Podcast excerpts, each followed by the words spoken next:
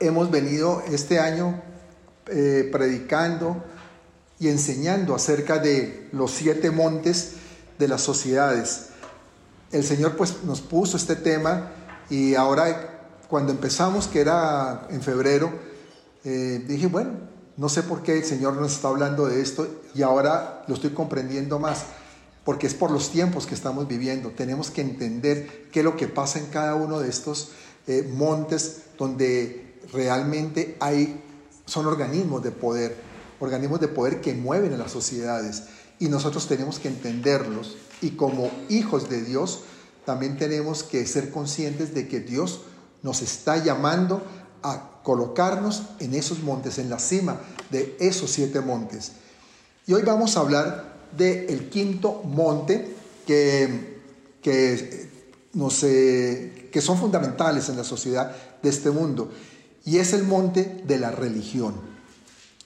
Y puede ser con el monte que más estemos familiarizados los cristianos. A fin de cuentas, pues es una, nosotros tenemos una actividad espiritual y nos relacionamos con Dios y eso hace que nosotros pues seamos más vehementes en defender el nombre de nuestro Señor Jesucristo y por eso estamos más, familiarizados con el monte de la religión.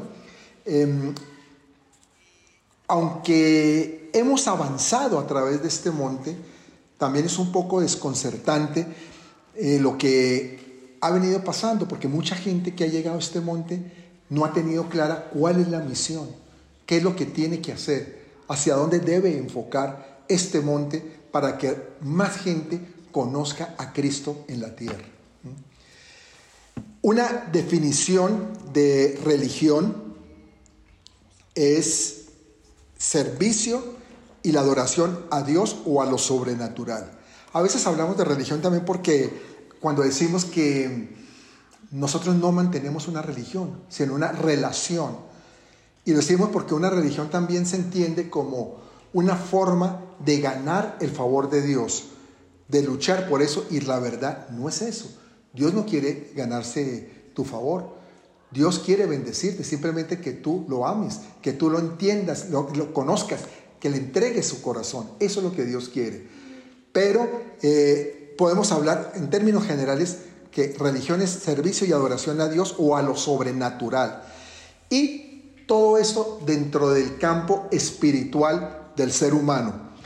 Eh, hay que entender que el hombre a fin de cuentas es espíritu, con un cuerpo y con un alma.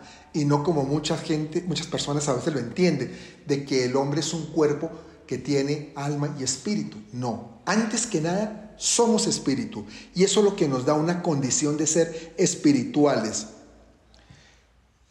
Por eso es tan importante que nosotros entendamos este concepto, porque eso es lo que hace que el hombre siempre trate de ser un adorador, de buscar algo o alguien a quien adorar. Em, para entender mejor este, este monte, debemos saber que las cuatro mayores religiones de la tierra son, se las voy a, nombrar. Primero, el cristianismo, en, todas sus ramificaciones. Aquí estoy hablando del cristianismo en general, donde se dice que hay 2.100 millones de seguidores y creyentes de Cristo en toda la tierra. El segunda o la segunda religión está el Islam, el islamismo, donde se calculan unas 1.200 millones de personas seguidoras.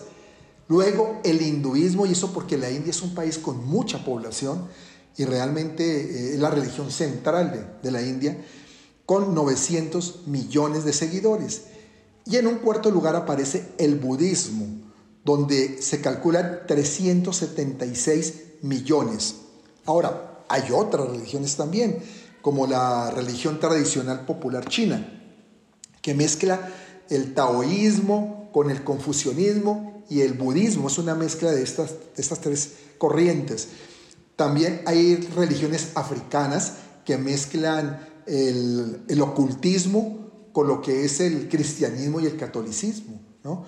Y también eh, está el judaísmo, que mm, personalmente pensaba que, que pueda tener mucho más gente, pero se calcula que en el mundo son alrededor de unos 15 millones de seguidores del judaísmo. Hay otros millones también dispersos en otra serie de, de religiones o grupos religiosos, pero bueno, ya no vamos a entrar en tanto detalle porque serán demasiados. Pero hay que entender que el cristianismo es la de mayor crecimiento y la rama carismática pentecostal es la que más crece, porque son alrededor de unas 700 millones de personas en el mundo. Eh, y eso hace que, pues, que realmente eh, sea el Espíritu Santo, porque el pentecostal va más hacia el mover del Espíritu Santo, sea el Espíritu Santo el que esté moviendo más este monte. Cuando, cuando hemos hablado de los montes, si ustedes recuerdan, no sé, hemos hecho referencia a Deuteronomio 7.1. ¿Por qué? Porque ahí se mencionan los siete pueblos enemigos de Israel. Y hemos visto en anteriores ocasiones cada pueblo de estos relacionados con cada uno de los montes. Y hoy vamos a ver el quinto pueblo, que son los fereceos. El nombre fereceo significa habitante rústico, sin muralla. Y eh, una característica es que este pueblo habitaba en lugares altos y lo vemos en Josué 17:15, cuando dice, Josué le respondió, si sois pueblo tan grande, subid al bosque y haceos desmontes allí en la tierra de los fereceos. O sea, está haciendo referencia de que los fereceos estaban en un lugar alto y que los refaitas, ya que el monte de Efraín es estrecho para vosotros. Realmente la tierra de los fereceos representa es la idolatría. Pues en la Biblia la idolatría siempre se hallaba atrincherada en lugares altos. Qué curioso, ¿no? Siempre cuando hay idolatría se habla también de lugares que están arriba, en lugares superiores. Y también era llamado inclusive tierra de gigantes, indicando que, que la idolatría crea gigantes religiosos que deben ser eliminados. Si realmente queremos caminar en lo que es el conocimiento de la verdad, pues hay que eliminar todos esos gigantes que causan la idolatría. Y eh, cuando hablamos de los fariseos, hablamos también de que era sin muralla, que su nombre significaba sin muralla. Y que, sin, y que el nombre diga sin muralla, eso significa que carecen de protección. También dijimos habitante rústico. Y habitante rústico significa que también experimentan una provisión limitada. ¿A qué voy? Aquí la, la idolatría despoja a las personas de la provisión y de la protección. Una persona que practique idolatría está expuesto, está expuesto, no está protegido, no está protegido por Dios y está también expuesto a perder su provisión, a que le falte recursos. Tremendo, eso es tremendo. Por eso la idolatría no es nada buena. Para los que no tienen muy claro, sé que hay muchas personas que, nos están viendo y que pronto no, no entienden mucho de estas partes, pero quiero explicarles algo lo que significa la idolatría. La idolatría es la, la adoración de un objeto físico como si fuera Dios y o un apego fuera del orden hacia algo o alguien, que se apega a las personas a algo o alguien. Y la palabra ídolo significa un objeto, un objeto de adoración, una simulación de algo, un Dios falso, un farsante, mejor dicho, un impostor. Eso significa esto, la palabra ídolo. Y en resumen, podríamos decir que la idolatría, eh, o un idólatra mejor, hablemos de un idólatra que practica la idolatría, es una persona que de manera intensa y con frecuencia ciegamente admira algo o alguien que no es objeto de veneración. Está equivocado, en otras palabras.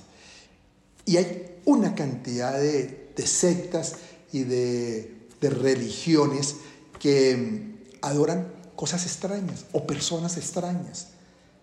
Por ejemplo, a mí me, asombra que, que, en Argentina se creó una iglesia que se llama la iglesia de Maradona para adorar a un exjugador de fútbol que de por sí no ha sido el mejor ejemplo de vida, que fue un gran jugador, no lo niego, pero no ha sido el mejor ejemplo de vida y sin embargo, como fue un buen jugador de fútbol, creen que es un dios, porque tiene eh, capacidades por encima de otros seres humanos.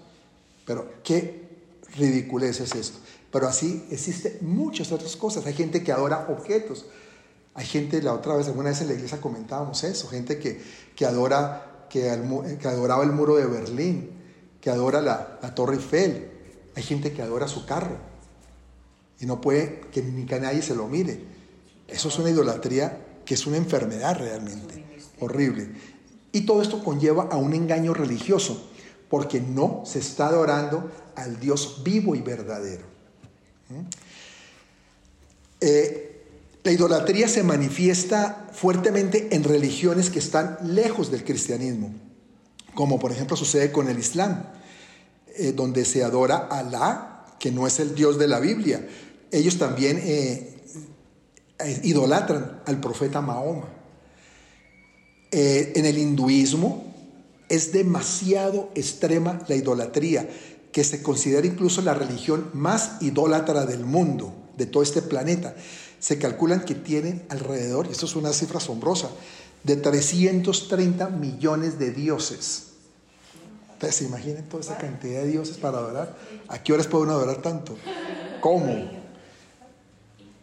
Eh, lo que los lleva a una, lo que dijimos, lo que era la idolatría, ¿no? Una falta de provisión y de protección. Y sabemos que en pueblos como la India realmente a veces hay mucha hambre. Con ellos, eh, con, los, con, los, que practican el hinduismo, fíjense que el mayor obstáculo no es que se decidan por el Señor, porque a fin de cuentas ellos escuchan de, de, dioses. Entonces para ellos no, no es problema. El problema no es ese.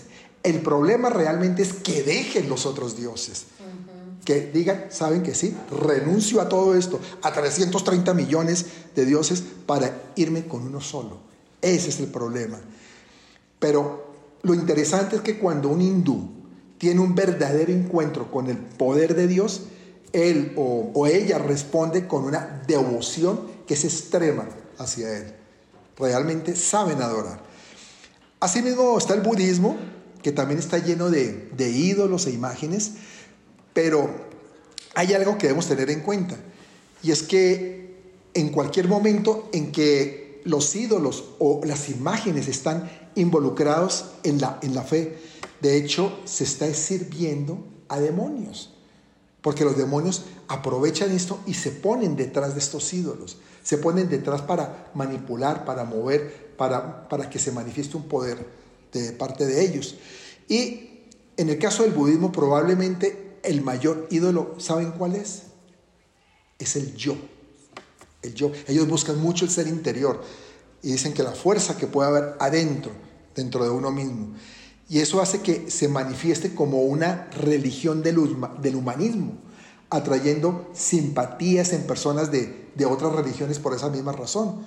Uh, hay muchas personas que les llama la atención eso a pesar de que practiquen incluso la religión, la religión cristiana pero oyen que el pensamiento del budismo dice, oye, pero eso es hermoso, esto está muy bonito, realmente es un pensamiento que llama la atención, ¿no? Y atrae el líder religioso, que es el Dalai Lama, cuando, cuando va, cuando va a alguna parte, atrae a la gente por, lo que, por el mensaje que, que da. Porque el budismo se mezcla muy bien con lo que llamamos la nueva era, ¿no? Y su énfasis eh, es la salvación a través de obras, que es totalmente completo a lo que, a lo que el Señor nos dice a nosotros, que la salvación no es por, por obras. ¿No? Ellos, ellos sí creen que la salvación es por obras, por, por, una, por meditación, por autodisciplina, lo cual va dándole al hombre una, una posición delante de Dios. Y abogan también por todo lo que es bueno, porque ellos abogan por la paz en el mundo, por el gozo, por lo que es el amor, la esperanza, pero todo mediante una condición humana lejos de Jesús, totalmente lejos. Jesús no entra para nada ahí. Lo cual, para los que entendemos el poder de la cruz y de la resurrección, eso es imposible. No puede haber nada sin Jesús. El mismo Jesús lo decía, es que sin mí nada podéis hacer. Dice la Biblia en Juan 14, 6, Jesús le dijo, yo soy el camino, la verdad y la vida. Nadie viene al Padre sino por mí. Hay muchas religiones y expresiones en todo el mundo, lo cual eh, es imposible que hablemos de todas ellas, pero en cada, casa, caso, en cada caso el monte de la religión está lleno de idolatría, que eso es lo grave. Eh, como los demás montes que hemos estudiado, hay una, una, cabeza en la cima también de este monte. Si se acuerdan, siempre hablamos de una cabeza en cada uno. Y, y este es un principado que ocupa esta cima, mm, que es el espíritu religioso. Él es el que está en la cima, el espíritu religioso. Y es un demonio que se ha encomendado para robar la adoración que pertenece a Dios. Satanás lo ha mandado a ese, con ese fin, de desviar a la gente y que adoren otras cosas y no al Dios verdadero. Los seres humanos saben de, de forma innata que hay un Dios. La gente yo creo que en ese sentido en general, ¿no? Porque hay gente que dice que no creen que Dios exista, pero en general la gente cree que hay un Dios, ¿verdad? Y que debemos aproximarnos a Él de alguna manera. Y el trabajo que hace este espíritu de la religión, el espíritu religioso, es usurpar la dirección de ese, de ese impulso dado por Dios. Recuerden que dijimos que nosotros somos espíritu y ese espíritu nos lleva a un impulso de búsqueda de Dios. Entonces lo que hace este, este mm, demonio es usurparlo para que nos desvíe y muchas veces nos lleve a adorar cosas que no tienen nada que ver como objetos o como lo que comentaba anteriormente, ¿no? Y que el mismo diablo, pues ya dijimos que está detrás de ellos. Eh, o adorar al mismo hombre, lo cual desagrada tremendamente a Dios. Eh, también, también quiere llevar a la gente a evitar que se nombre a Jesús, porque Jesús es el camino al Padre. Entonces quieren que no vaya allá, que la gente se pierda. Entonces que no conozcan de Jesús. Y por eso mucha gente a veces tiene como recelo con el nombre de Jesús. Si se les habla de Dios no hay tanto problema, pero si se les habla de Jesús, oh, eso sí como que ya no me sabe tan bien. Eso es un fanatismo, un fanático, cuando alguien menciona a Jesús, un fanático religioso. Y no es eso, no es eso. Es que Jesús es el camino al Padre. También este espíritu busca eliminar al Espíritu Santo. Si no puede eliminar a Jesús, entonces ya más, sigue más adelante y busca que se elimine el Espíritu Santo. Y si existe una verdadera relación eh, con Dios a través de Jesús y del Espíritu Santo, entonces este enemigo lo que busca es eliminar las manifestaciones de poder que tiene el Espíritu Santo y que no eh, entendíamos o que no entendamos, busca que no entendamos la autoridad que nos fue dada por Dios en la tierra y que hemos recibido a través de lo que hizo Jesús, a través de su sacrificio. Espero que me estén comprendiendo, que todos vayan entendiendo esto porque todo esto es muy importante para concluir por qué nuestra fe está cimentada en Jesús, que es el camino, la verdad y la vida. La verdad. Estamos hablando de la verdad. El trabajo del espíritu religioso también es añadir una sensación de religiosidad a lo que sea. Por ejemplo, si nuestro deseo genuino es buscar a Dios de corazón, ese, ese espíritu va a tratar de hacer que nos centremos en las cosas buenas que provienen de Dios, ¿no? para que busquemos sus dádivas, sus bendiciones, más que eh, centrarnos en Dios mismo en lo que es ese corazón paternal de Dios. Y mucha gente vive buscando a Dios por las dádivas. Mucha gente llega a las iglesias buscando la bendición y ven que si no tienen una respuesta, si no son bendecidos en ese momento, se van. Y dicen, no, creo que eso no funciona, eso del cristianismo no funciona. Qué tristeza que la gente piense así, porque a las iglesias no vamos, que Dios nos bendice, claro que nos bendice. Que oramos por bendición, claro que oramos por bendición. Pero en la iglesia vamos a buscarlo a Él, a buscar su presencia, a adorarle, a sentirlo, a saber que Él nos ama y que nosotros también lo podemos amar a Él. Porque nosotros lo amamos a Él porque Él nos amó primero a nosotros. Entonces eso es lo que se va buscando este espíritu, de que se busquen ídolos en cada oportunidad para que se robe la adoración a Dios. Eh, también a veces lleva esa adorar a la gente a un líder cristiano, una, o adorar una doctrina, o una manifestación de poder, o ir detrás de los dones de alguien. No están buscando a Dios, están buscando lo que tiene una persona, lo que Dios le ha dado a una persona, pero no están buscando a Dios. Y eso el espíritu religioso lo sabe manejar muy bien. En sí buscan eh, es que, que se vayan detrás de cualquier cosa que puedan obstruir que realmente veamos a Dios, que veamos al Señor, que veamos la verdad. Y yo te digo algo, ese espíritu sabe hacer muy bien su trabajo, porque muchas veces muchos de nosotros hemos sido engañados, hemos caído en su trampa conociendo inclusive palabra. Hemos caído en su trampa. Por eso tenemos que tener mucho cuidado y conocer la verdad. Este espíritu también busca mm, que nos quedemos en alguna enseñanza o experiencia vivida. Hay veces que eh, tuvimos una, plática en el pasado que, que nos impresionó mucho y nos quedamos ahí y siempre como que nos quedamos repitiendo lo mismo. O una experiencia espiritual que tuvimos en donde eh, se manifestó algo de Dios en nosotros, un milagro, alguna cuestión sobrenatural. Pero nos quedamos con eso, como que no vamos más allá, ya queremos buscar más, como que si fuera suficiente. Y no seguimos avanzando. Eso es, eso es quedarnos en un odre viejo, dice la palabra. Odres viejos. El odre es un recipiente donde se vertía el vino, ¿no? De cuero. Y eso es quedarnos en odres viejos.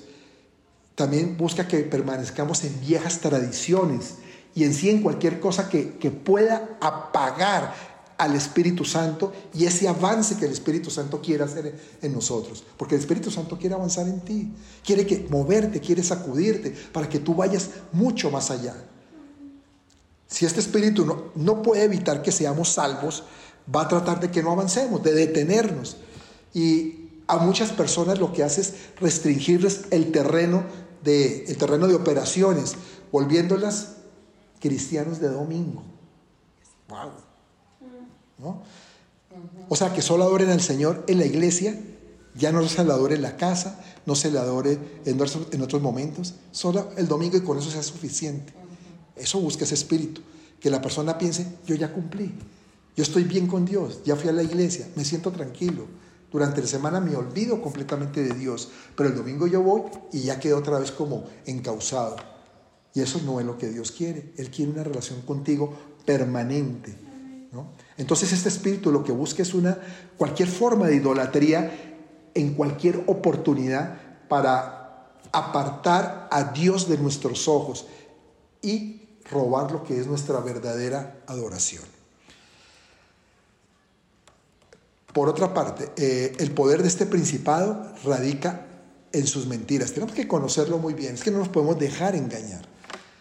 El poder radica en sus mentiras. Y cuando las creemos, ¿qué estamos haciendo? Pues le estamos dando el poder, ¿verdad? Eso es lo que estamos haciendo. El espíritu religioso obra disfrazándose. Ah, porque es un hecho que muy pocos eligen adorar a Satanás. La gente se dice, vamos a adorar a Satanás. No, ¿qué tal yo adorar al diablo? Y el diablo lo sabe. Entonces el diablo se viste de ángel de luz, sutilmente. Se viste para que, eh, envuelto en algunos elementos de verdad, la gente termine creyéndole a alguien que está hablando cosas muy bonitas, vaya detrás de eso, ¿no? Y incluso que apelando a las mismas características del fruto del Espíritu, que es lo terrible, dando a entender que que pueden encontrar la paz o el gozo, la paciencia, la benignidad por fuera del Espíritu Santo, que también se puede hallar ahí. Y la verdad es que no es así, no es lo que nos dice Dios. Por ejemplo, la bondad o mansedumbre eh, que, que, busca que lo veamos en los mismos, hace que busque, ellos quieren que lo veamos en los mismos seres humanos como lo vemos en Dios.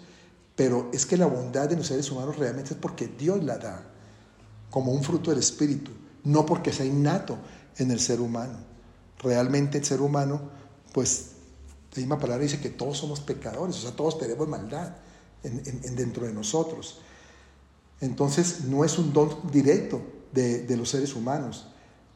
Ahora, por ejemplo, se habla mucho de paz y, se, se, enaltece a los hombres que trabajan por la paz, pero trabajan por una paz de hombres Muchas, paz, muchas, muchas, muchos eh, procesos de paz se llevan a cabo totalmente fuera de Dios y son endebles, están sobre, sobreaguando, pero en cualquier momento se hunden por esa misma razón, porque no está Dios involucrado en ellos. Y es la verdad. Y la gente dice, qué bueno, esta gente tan linda, cómo buscó la paz y, cómo logró que se, lograra, que se llegara, llegara a la paz. Una paz totalmente de papel. Porque la paz verdadera solamente la puede dar Dios. Y si no se la ha invitado a la mesa de negociación, ¿cómo puede darse? ¿Cierto? Las mismas doctrinas de, de la nueva era están casi completamente también en lo cierto, ¿no? Con la excepción de que excluyen a Jesús o al Espíritu Santo, no lo toman en cuenta. Lo mismo sucede con pensamientos budistas, los cuales son principios buenos, como dijimos, principios buenos para el ser humano, pero lejos del Dios verdadero. Y ahí es donde radica el problema, el problema de fondo. Y yo quiero que entiendan esto. Cuando somos modelo de, de un cristianismo que no lleva poder, que no lleva la presencia de Dios, que no lleva la pasión por Dios. ¿Saben qué estamos haciendo? Estamos demostrando un producto de baja calidad que no desplaza las, demás religiones para nada, no las desplaza del monte, no desplaza el Islam, no desplaza el budismo, el hinduismo, ¿no? Y estas sí son desplazadas cuando se presenta el cristianismo en el poder del Espíritu Santo. Ahí la cosa cambia. Mira, el siglo XX se destacó por un avivamiento y por una manifestación del poder del Espíritu Santo, a diferencia de muchos siglos anteriores. Y el 70% de las conversiones de toda la historia de la humanidad se llevaron a cabo en este siglo. ¿Sabías eso? Y a partir de 1948, año en que Israel se volvió el país de nuevo, que es una de las profecías de los últimos tiempos, que la gente, que el pueblo de Israel volvería a su tierra y también el cristianismo iba a crecer tremendamente, el conocimiento de Dios, y eso todo es de los últimos tiempos. A partir del 48 fue que se llevó más acelerado eso, porque más de la mitad de esa cantidad de gente convertida en la historia de la humanidad fue en la segunda mitad del siglo XX. O sea, el 70% en todo el siglo, pero el 50% se concentró en la segunda mitad. Increíble es esto. Ahora, también en los últimos tiempos, eh, más musulmanes han aceptado al Señor que desde, desde, desde el año 1980 que en los mil años anteriores. Y un alto porcentaje de dicho crecimiento ha ocurrido desde el 11 de septiembre desde 2000 uno, ustedes se acuerdan qué pasó ese día, ¿cierto? Y la proporción de cristianos con respecto a otras religiones ha crecido considerablemente. ¿Y todo por qué? Por el mover del Espíritu Santo, como nunca lo ha hecho, haciendo que, que este monte de la religión tiemble y que sus fuerzas oscuras sean desplazadas rápidamente. Recordemos algo que nos dice Isaías 2.2 que es increíble y que va acorde a todo esto que estamos hablando de los montes. Dice, y acontecerá en los postreros días, tiempos que estamos viviendo, que el monte de la casa del Señor será establecido como cabeza de los montes, se alzará sobre los collados y confluirá a él todas las naciones. Jesús fue muy claro en algo. Él nos dijo que nos enviaría el Espíritu Santo a ayudarnos. Dice Juan 16, 13, pero cuando venga el Espíritu de verdad, Él os guiará a toda la verdad porque no hablará por su propia cuenta, sino que hablará todo lo que oyere y os hará saber las cosas que habrán de venir. Por eso es que todo esto hace que Satanás luche tan fuertemente con lo que es relativo al Espíritu Santo, porque es que se está moviendo de una manera tremenda. Y busca a través del espíritu de la religiosidad que la iglesia se quede con un Espíritu Santo inoperante, y un Espíritu Santo teórico, no práctico como debe ser. Y la realidad es que el Espíritu Santo es una gran fuente de poder que tenemos, es un gran regalo que nos dejó el Señor Jesús en nuestra vida y que llega precisamente en un odre nuevo, en un odre trayendo un vino nuevo, porque eso es lo que estamos viendo, un vino nuevo en, este tiempo, un vino nuevo que nos embriaga con sus manifestaciones asombrosas, trayendo el cielo a la tierra. Y el mismo apóstol Pablo hace referencia también de estas manifestaciones del Espíritu Santo en su vida, cuando él dice en 1 Corintios 2, 4, 5, y ni mi palabra ni mi predicación fue con palabras persuasivas de humana sabiduría, sino con la demostración del Espíritu y de poder para que, para que vuestra fe no esté fundada en la sabiduría de los hombres, sino en el poder de Dios. Debemos tener claro algo, y es que el reino de Dios no consiste en palabra, sino en poder. Ese es el reino de Dios. Y el hecho de practicar un un evangelio sin poder, lo que produce es una, ¿cómo le podríamos llamar? Una clase inferior de cristianismo, con seguidores más amantes del placer que de Dios mismo. Que le gusta decir qué bonito, es que me, encanta, como me toca mi corazón cuando, cuando estamos alabando, me, me llena de, de gozo, pero, pero nos quedamos en manifestaciones de sentimentales a veces y no en manifestaciones de poder de Dios. Y el propósito de, adoptar un evangelio centrado en el Espíritu es producir gente que ame a Dios eh, de una forma apasionada.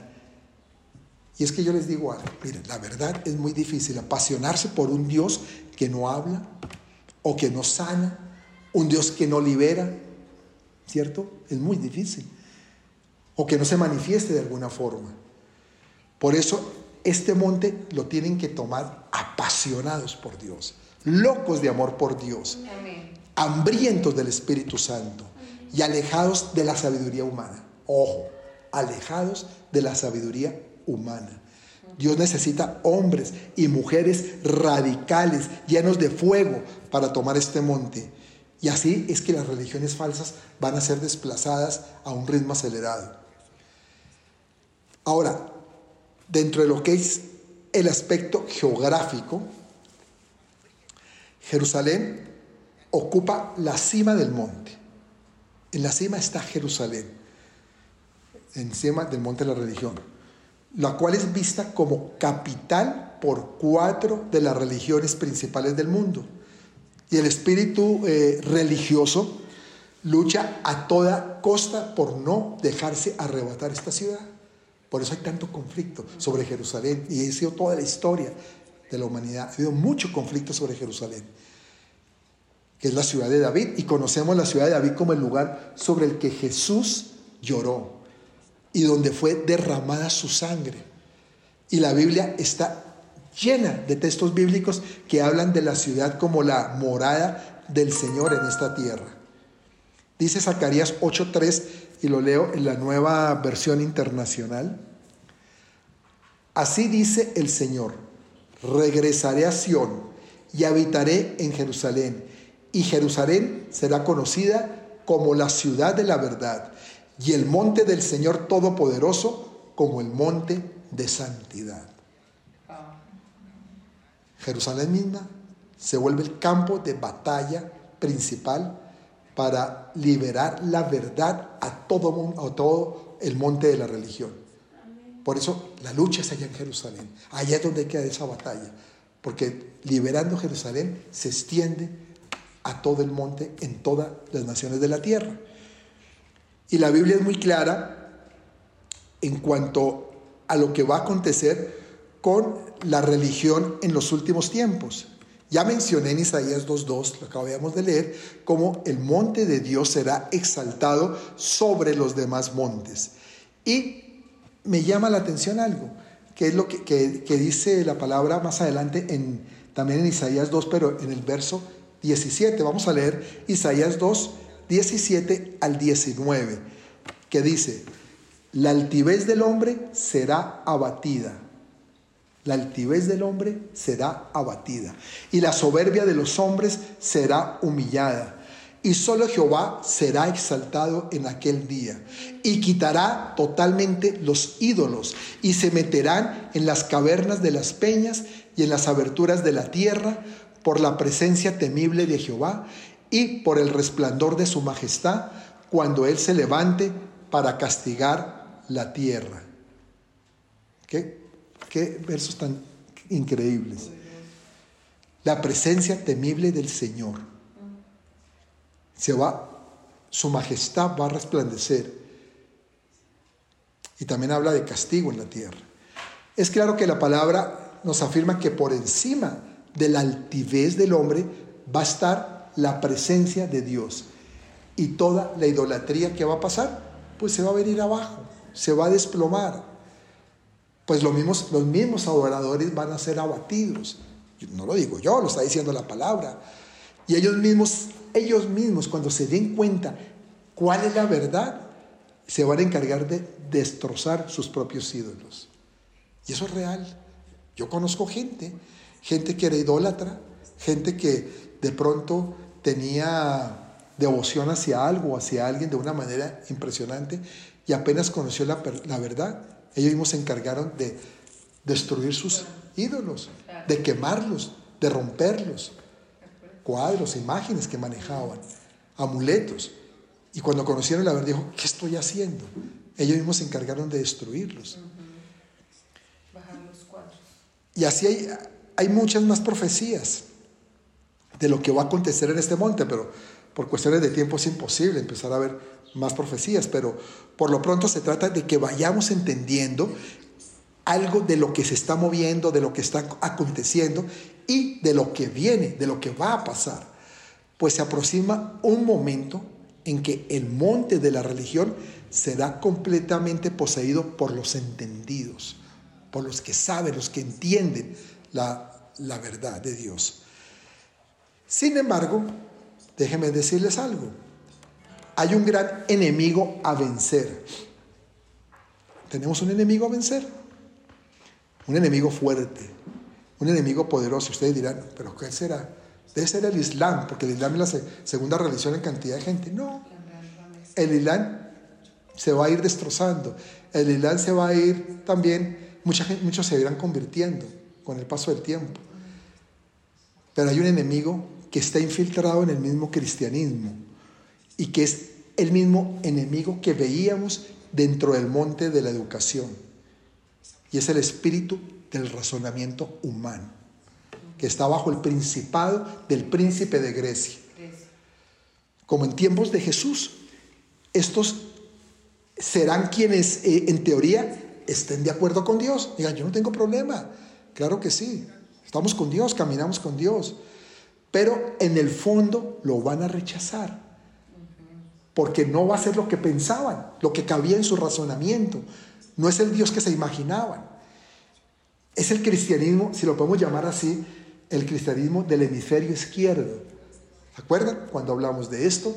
De que en el monte de la educación está el desarrollo del hemisferio izquierdo y del derecho, y que en el derecho están todas las cosas de Dios. Es cuando activamos el derecho es cuando podemos entender lo sobrenatural de Dios, podemos aceptar los milagros de Dios, podemos tener una relación con Dios, pero en el izquierdo lo razonamos.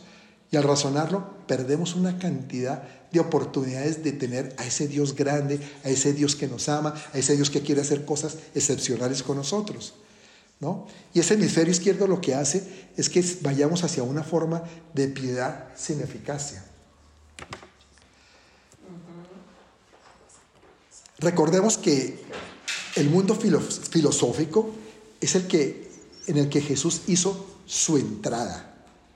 Era uno que, que valoraba, eran las cuestiones eh, intelectuales y sofisticadas.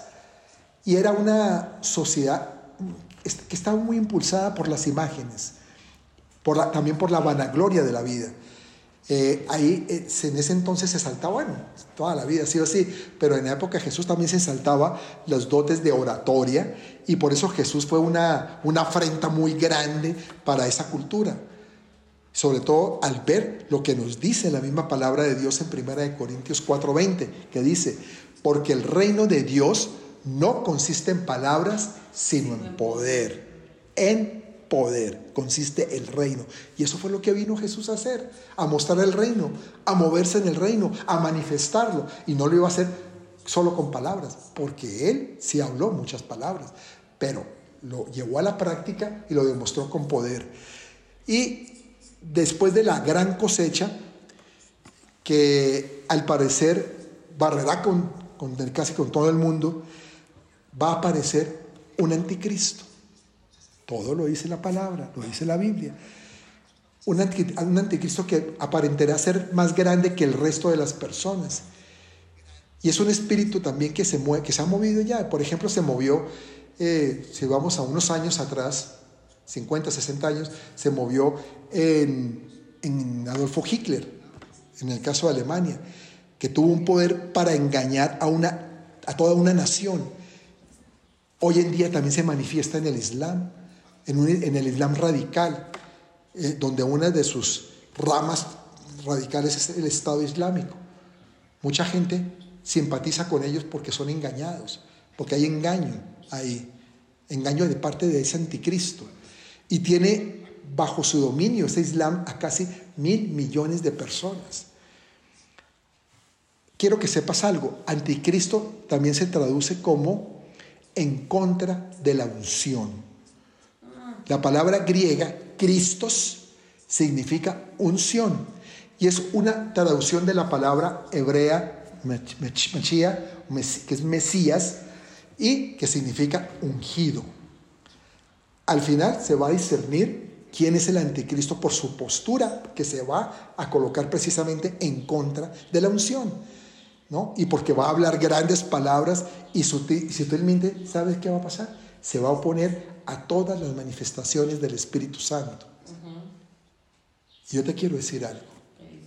Los creyentes que se resistan, que se vivan resistiendo a la unción, se volverán sin saberlo parte de las resistencias del anticristo. Van a ser usados por el anticristo. Vamos. El hecho es que al final, ¿qué va a pasar? Todo lo dice la Biblia. Los santos poseerán el reino aquí en la tierra, como lo profetiza Daniel 7, 19, 18, que lo dice.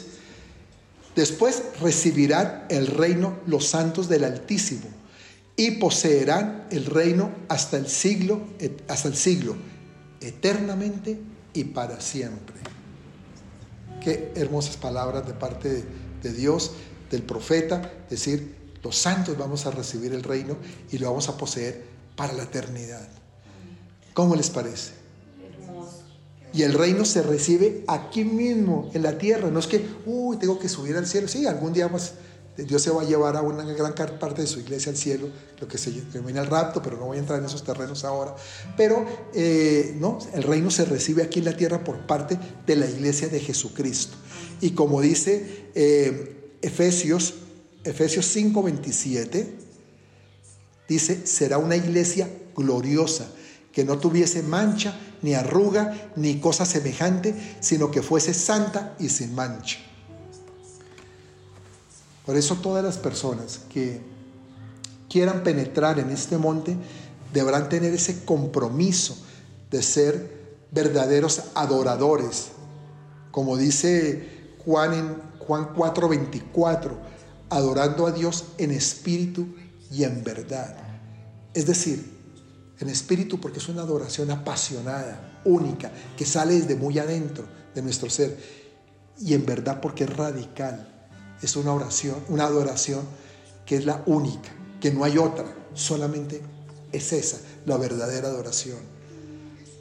Y parte de derribar la fortaleza de Grecia dentro de nosotros se logra, ¿saben cómo?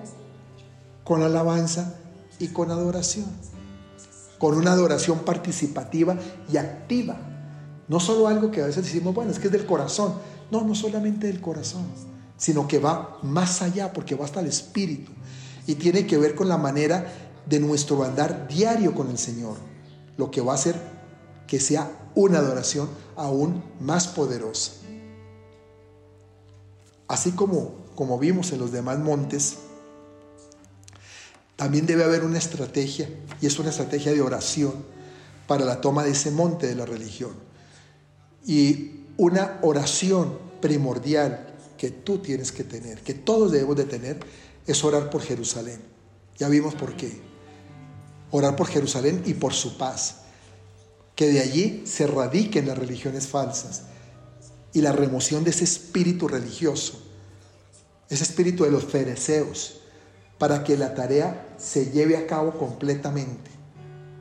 Más cuando, cuando consideramos que, la presencia de, de dioses y de ídolos falsos en Jerusalén están en contra de la misma paz. Por eso siempre ha habido dioses falsos allá en toda la historia y por eso nunca ha podido haber paz en ese territorio. Una verdadera paz, pero lo va a haber, lo va a haber. Va a llegar ese momento. Finalmente quiero que para, para penetrar este monte tengan en cuenta algo, que se debe tener el amor y la misericordia del Señor, que son características de un, que, son características lejanas a lo que es un espíritu religioso. Un espíritu religioso no se mueve por misericordia, no se mueve en el verdadero amor, aparenta, pero no es verdad. El verdadero amor es el que nos da Dios, el Señor. Y ese espíritu es el que quiere que tengamos para la conquista de este monte. Y se debe dejar que el Espíritu Santo se manifieste poderosamente sin el Espíritu Santo no se va a lograr la conquista del monte, ni el propósito de Dios en el gobierno de este monte. Y es con el Espíritu Santo que nosotros vamos a quitar de, nuestro interior el temor.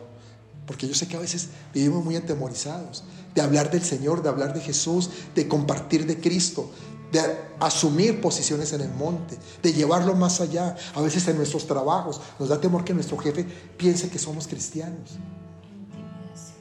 ¿Por qué ese temor? Ese temor se tiene que alejar con el Espíritu de Dios, ese Espíritu que nos va, que nos lleva a ese mensaje de salvación. Dice 1 Juan 4, 18, en el amor no hay temor, sino que el perfecto amor echa fuera el temor, porque el temor lleva en sí castigo, de donde el que teme no ha sido perfeccionado en el amor. Y esa es la pregunta que yo te dejo para cerrar. ¿Tienes temor? Porque si tienes temor, dice aquí que no has sido perfeccionado en el amor. Entonces lo mejor para quitar ese, ese temor es buscar de Él, buscar su presencia, buscarlo para que ese amor nos llene. Y cuando ese amor nos embriaga, ese amor penetra en nuestro interior, el temor se empieza a ir. Ya no vamos a estar temiendo a nada. Ya no estamos temiendo a estas pandemias. No estamos temiendo qué va a pasar. No estamos temiendo hablar de, de Jesús. Por eso tenemos que echar fuera el temor. ¿Cómo? Conociendo el perfecto amor de Dios. Confiemos en Él, confiemos en el Señor, que Él hará y cumplamos a cabo esa misión de llevar el verdadero evangelio de Cristo a todas las naciones. Vamos a orar. Amado Padre, Señor, en esta tarde yo quiero decirte que tu palabra es verdad, que tu palabra es real, que tu Hijo Jesús vino a esta tierra a revelarnos la verdad de esa palabra, pero también a manifestar el poder del reino de los cielos en la tierra, Señor. A que entendiéramos en dónde está esa verdad. Que esa verdad no está en doctrinas falsas, en engaños de hombres. Y que sabemos quién está detrás de todo eso. Esa verdad solo puede estar en el que la aporta con dignidad, el que lo dio todo por nosotros, el que fue y murió en una cruz por nosotros. Y es en Cristo Jesús. Solamente en Él la podemos hallar, en Él la podemos encontrar. Ayúdanos a comprender eso, Señor, a que nuestra mente cambie, Señor, que nuestra mente realmente esté funcionando no con sabiduría humana, Señor, sino con sabiduría tuya, Señor. Y la sabiduría tuya solo penetra cuando le damos cabida a tu Espíritu Santo. Que tu Espíritu nos llene, que tu Espíritu nos embriague, que tu Espíritu nos atrape para que podamos caminar en esa verdad. Gracias Dios. Gracias Señor. Porque hoy nos levantamos sabiendo que tomamos también este monte. Que este monte, al tomarlo, prácticamente va a impactar a los demás montes. Porque es un monte que pesa mucho. Porque es el monte donde está Jerusalén y donde tú vas a establecer tu reino, Señor. Atamos todo espíritu religioso que se haya querido meter en nuestras vidas. Lo atamos y lo sacamos de nosotros en el nombre de Jesús. Y declaramos que somos libres, libres en Cristo, libres para amarte, para recibir de ti, para conocer tu verdad, Señor. Y para poder llevar el mensaje de vida eterna a tantas personas que están tan necesitadas de ti en estos tiempos, Señor. Yo bendigo a cada persona y en sus hogares, a cada persona que está aquí. Yo la bendigo con toda bendición y declaro, Señor, que tu luz siempre los acompaña, que tu luz resplandece sobre ellos, resplandece sobre cada uno de nosotros, guiándonos por el camino correcto, por la senda de verdad y por la senda de justicia, que eres tú, Señor. Gracias, Dios, en el nombre de Cristo Jesús. Amén. Quiero también, como hacemos cada domingo, una oración por aquellas personas que no han conocido la verdad, que han entendido que hay un Dios, han hablado, han oído hablar de Jesús, pero no tienen una relación con Jesús. Y Jesús hoy te está diciendo, ¿sabes qué? Yo quiero entrar a tu corazón, yo quiero que conozcas que los tiempos están acelerándose y que yo voy a venir pronto. Ábreme la puerta de tu corazón porque yo quiero entrar ahí y quiero darte el regalo de vida eterna, la salvación que solamente yo puedo dar, porque yo fui a la cruz por ti, yo morí por ti y resucité por ti. Pero tú tienes que decidir esto. Tú tienes que decir, yo quiero, yo quiero a Jesús en mi vida. Yo quiero que mi vida sea tocada por Él y sea transformada. Y vamos a hacer esta oración. Tú solamente repite conmigo. Amado Padre, en esta tarde entiendo que he estado rodeado de muchas mentiras, de doctrinas de hombres, de religiones falsas que me han conducido a extraviarme y han logrado el propósito del enemigo de desviar mi camino, que eres tú Dios. Hoy comprendo que solamente a través de Jesús voy al Padre. Y yo quiero recibir ese regalo de vida eterna. Por eso yo creo en mi corazón que Jesús es el Señor de mi vida, que es el único Salvador, que nadie más puede darme salvación, solamente Jesús. Y por eso hoy yo lo recibo y lo acepto en mí. Gracias, Padre, por darme ese regalo. Y de ahora en adelante, ayúdame. Ayúdame con tu Espíritu Santo a caminar en tu palabra para que mi vida sea transformada y sea llevada al destino que tú tienes trazado para mí. En el nombre de Cristo Jesús. Amén y amén. Felicito a todos los que han hecho esta oración, los bendigo y vamos a cantar, vamos a despedirnos con un canto, con una alabanza eh, diciéndole a Dios qué grande es Él, qué hermoso es Él. Y bueno, nos vemos el miércoles. Los bendigo a todos y muchas gracias por estar con nosotros.